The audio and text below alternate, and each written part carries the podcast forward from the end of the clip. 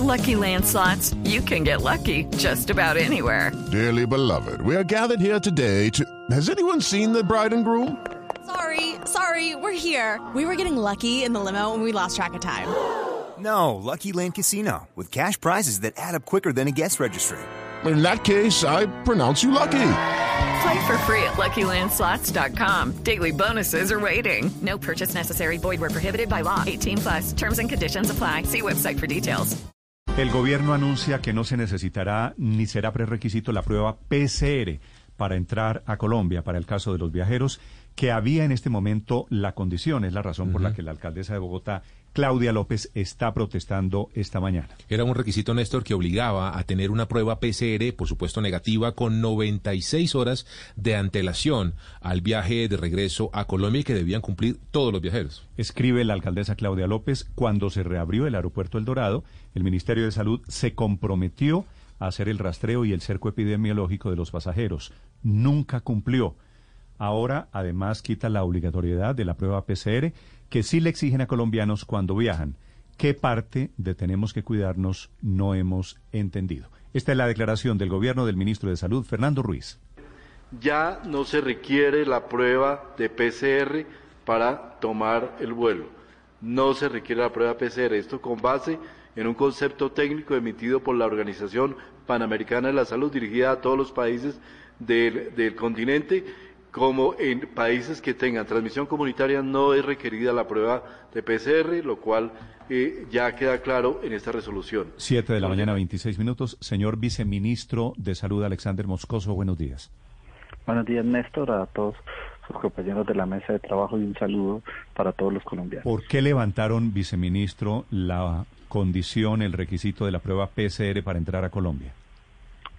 Lo primero estamos evaluando, evaluamos una recomendación que hizo la Organización Panamericana de la Salud, en virtud en la cual ellos indican que por el tiempo de la toma, 96 horas, antes 24, 48 horas, se puede generar contagios después de la toma, pero también hicimos análisis en, en virtud de que las pruebas PCR en personas asintomáticas tienen una validez limitada si se hacen sin tener las fechas de contacto probable, lo cual estaba generando que muchas personas con riesgos, es más, con enfermedad, llegaran al país y desestimaran posteriormente al ingreso la presencia de síntomas, desestimaban la gripa, un dolorcito en la garganta, porque estimaban que ya venían con la prueba negativa y que no podía ser coronavirus. Igualmente, estas personas tenían una falsa percepción de riesgo y de seguridad y estaban tomando medidas preventivas menores, encontrando eh, y atendiendo la recomendación de la Organización Panamericana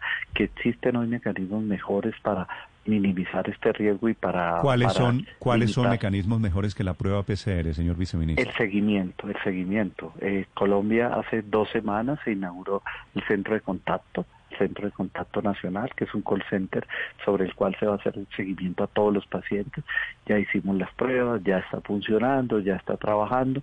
Entonces hoy el país puede hacer seguimiento eh, con una relativa seguridad a los- todos los viajeros Pero, pero internacionales que ingresen al país. si le entiendo la razón de levantar la prueba PCR es porque la prueba PM, eh, PCR no es confiable, no 100% y no es perfecta. ¿Cierto? No es mejor tener no es mejor tener un filtro imperfecto a no tener nada. No, porque ahora vamos a tener el filtro del seguimiento de la cadena de contacto. Vamos a seguir las personas Pero que no vamos no le he a- entendido la figura del, del, del seguimiento. Todos los viajeros que lleguen al país tienen que diligenciar desde el país de origen una plataforma en el cual van a alertar los síntomas. Lógicamente las personas sintomáticas o con cadenas de contacto no deben ingresar al, al país. Eh, eso es un requisito no solo del país sino del mundo. Pero las personas que lleguen que lleguen al país, que pues lógicamente son asintomáticas, a todos los viajeros se le va a hacer llamado y se le va a hacer seguimiento, se le va a ver, se le va a evaluar Pero, los pero señor viceministro, a ver, respetuosamente, le hacen seguimiento, pero, pero si ya entró con coronavirus, ¿ya qué? Si ya entró con el con el coronavirus hacemos el proceso de aislamiento como cualquier colombiano Pero es que no sabemos, eso, no sabemos si se aísla porque no sabemos si tiene o no tiene.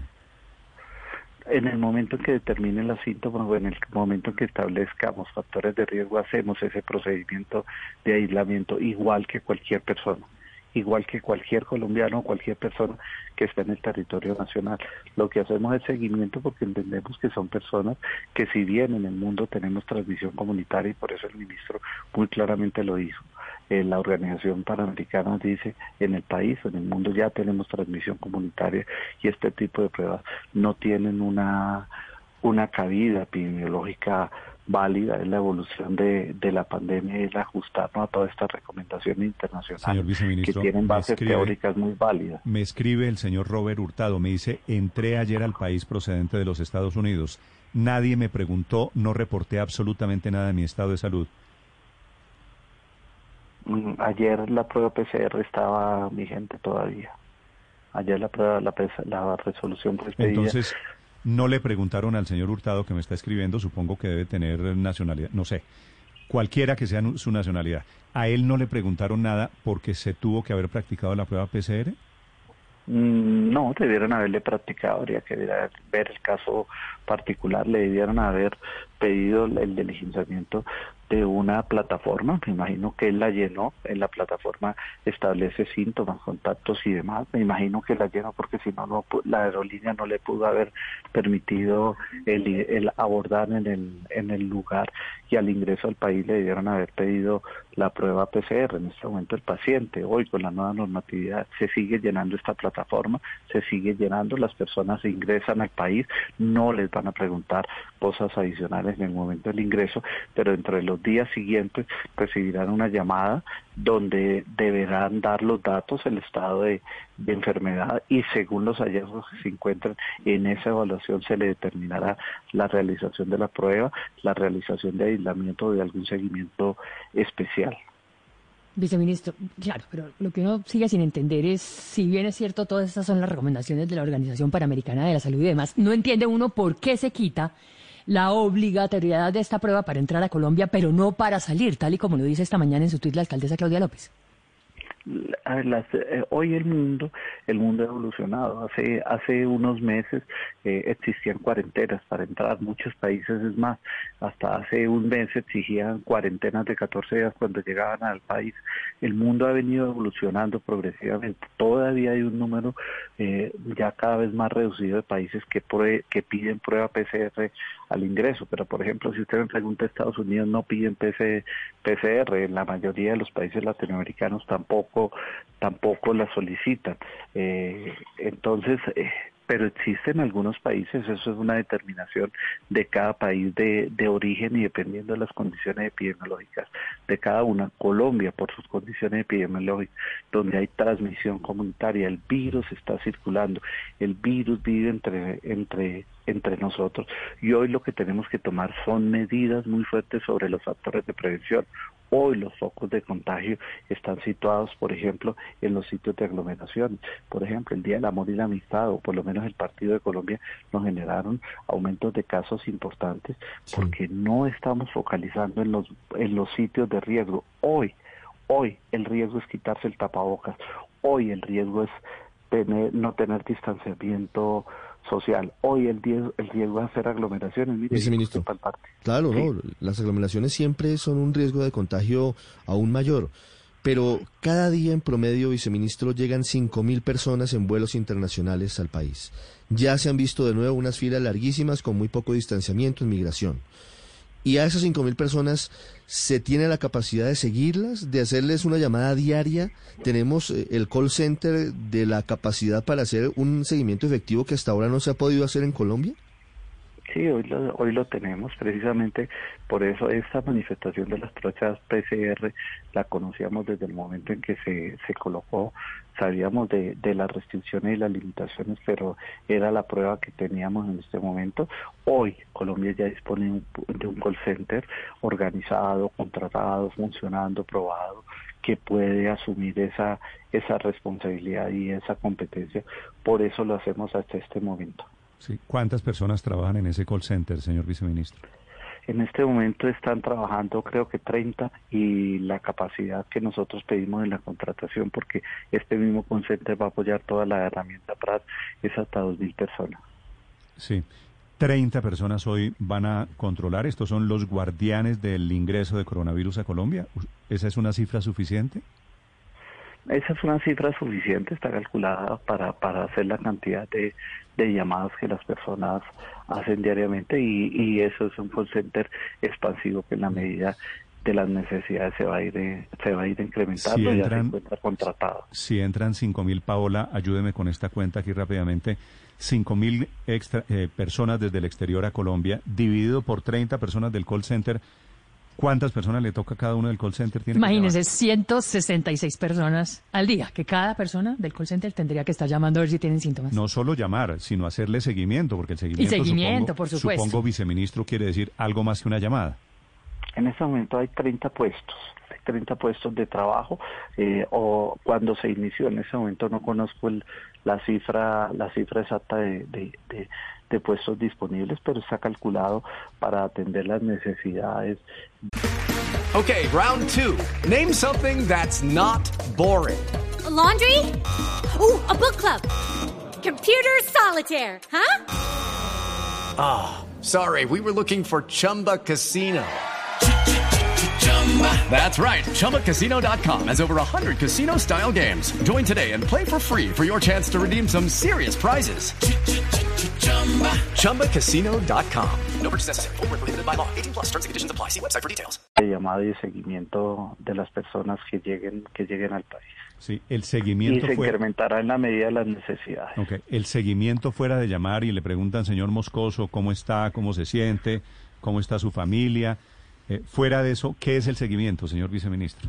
Averiguar síntomas, el mismo seguimiento que usted hace Coronado, que se demora 30 segundos en diligenciarlo, es ha tenido contacto, presenta síntomas, le preguntan los factores de riesgo, si presenta factores de riesgo como contacto o síntomas, inmediatamente se enlaza la llamada con la EPS si la tiene o con la entidad territorial si no la tiene, se, se verifica y se supervisa que dentro de las 48 horas siguientes le hayan tomado la prueba respectiva, se le da la recomendación a la persona que haga el aislamiento, si la prueba sale positiva eh, o un factor de riesgo importante de contagio, aunque salga negativa, se le hace las recomendaciones de aislamiento y en caso contrario se le indica que ya puede eh, Pero es- retirarse del aislamiento. Sa- ¿Sabe que yo creo que si usted la compara con Corona le va mal a este sistema de seguimiento?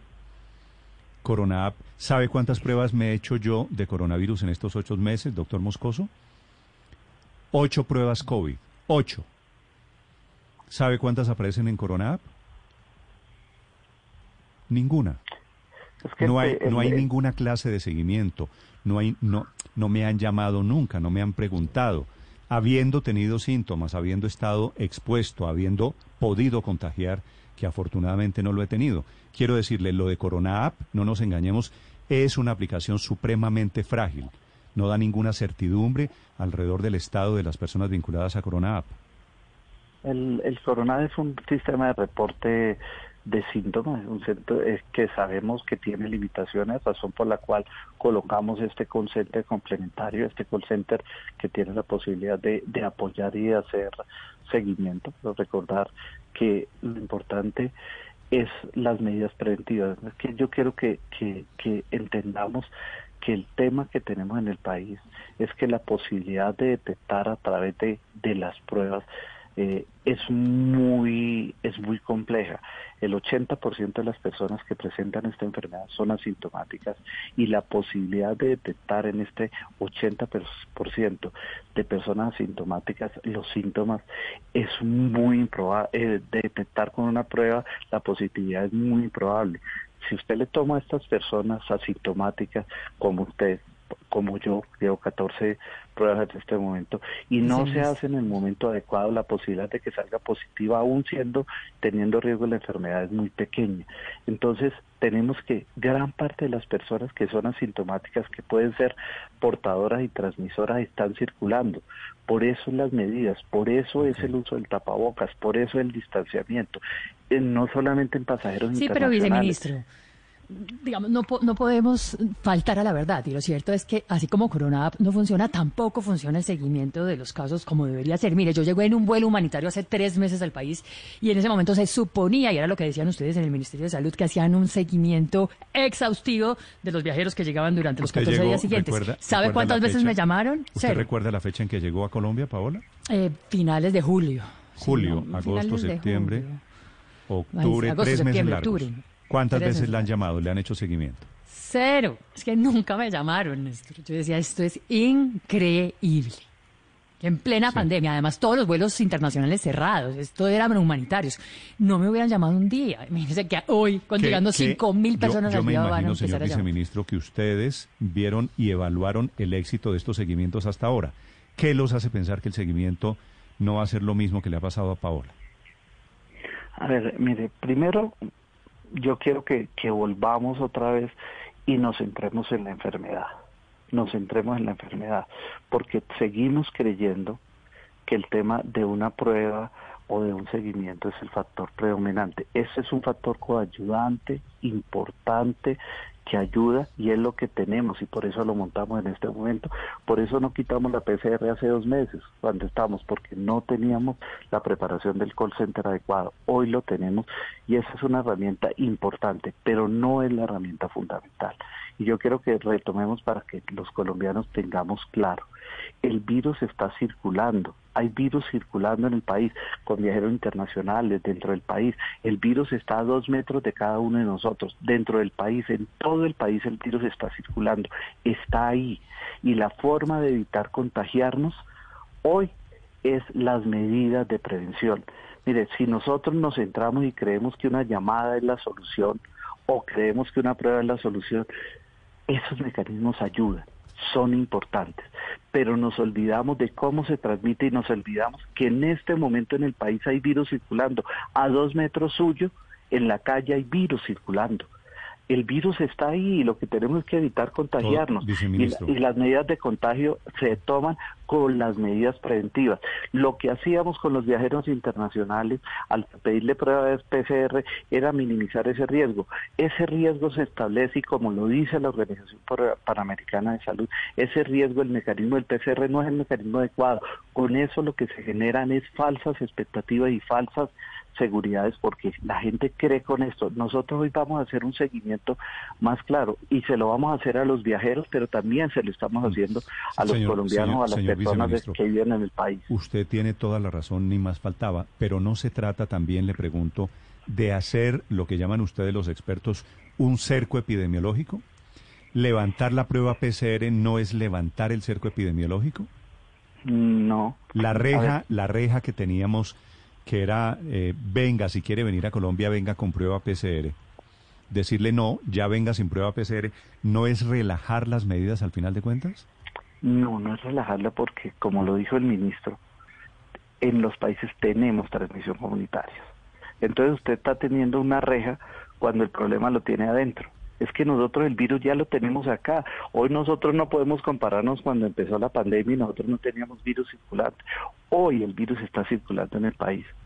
Hoy el virus está aquí, está entre nosotros, está a dos metros de nosotros. Cuando usted sale a la calle o cuando usted se encuentra con una persona con la, con, con la que no convive, así esa persona esté asintomática, así usted la vea, puede ser portador del virus. Usted, yo podemos ser portadores, eh, portadores del virus y ser pero- totalmente pero- asintomático. No, Esa es la claro. realidad del país. Pero viceministro, el hecho de que esté el virus adentro y no quisiera decir que se abriera la puerta plenamente para que cualquier persona con el virus entrara y digámonos la verdad, viceministro, nadie que llegue del exterior va a encerrarse en un hotel o va a encerrarse en la casa a la que llegue durante unos días. Va a salir y va a seguir propagando el virus con las personas que se encuentren en las reuniones de trabajo o en el Claro, evento tiene, de turismo. tie- tiene razón el argumento de antes era para evitar que entrara, ya el virus entró. No, claro, pero, aquí ahora, es para evitar que se siga propagando. pero ahora, ¿qué tal el argumento, señor viceministro? Le pregunto, no queremos más virus. ¿Con el poquito virus que tenemos o con el mucho virus que tenemos es suficiente?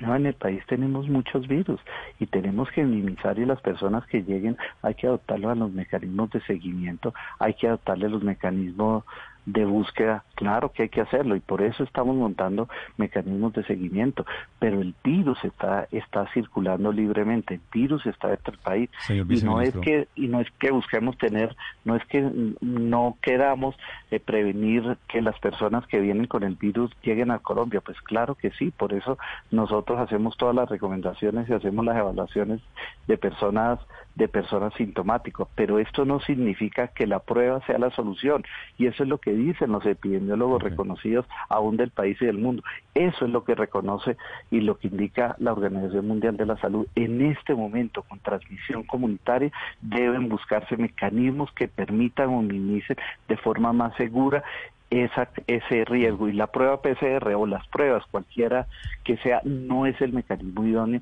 porque ese mecanismo al contrario lo que genera son falsas seguridades sobre la no presencia de enfermedad cuando es posible tenerla. Es el viceministro de Salud, el doctor Alexander Moscoso. La última pregunta, señor viceministro, se la quiere formular desde Londres la corresponsal de Blue Radio, Silvia Carrasco. Silvia. Sí, viceministro, buenos días. Mire, sabe, le quiero preguntar porque usted dice que la, la, la, transmisión comunitaria ya está establecida en Colombia, pero aquí en Europa lo que se ha descubierto que el problema no es el virus que está dentro, sino las nuevas cepas que llegan al país. Aquí ya se sabe que en el verano hubo una mutación española que es la que ha contaminado casi todo el continente. ¿Qué preocupación tienen ustedes por las nuevas cepas? Estamos evaluando y estamos revisando ese comportamiento, estamos revisando el tema. El tema en Europa no es necesariamente las nuevas cepas, el tema en Europa es que tienen una transmisión con una con unas capacidades mucho menores, mucho más, eh, mucho más complejas, tienen un nivel de contagio mucho más alto y por eso la medida de, de aislamiento, de quitarle, es la medida adecuada, que fue lo que Colombia tuvo hace hace hace unos meses. En este momento el país está en una fase distinta de la de la enfermedad y si bien nos preocupa esas nuevas esas nuevas cepas estamos evaluando y estamos revisando todos los estudios y toda la información científica al respecto que todavía no With Lucky Land you can get lucky just about anywhere. This is your captain speaking. Uh, we've got clear runway and the weather's fine, but we're just going to circle up here a while and uh, get lucky. No, no, nothing like that. It's just these cash prizes add up quick. So I suggest you sit back, keep your tray table upright, and start getting lucky. Play for free at LuckyLandSlots.com. Are you feeling lucky? No purchase necessary. Void where prohibited by law. 18 plus terms and conditions apply. See website for details.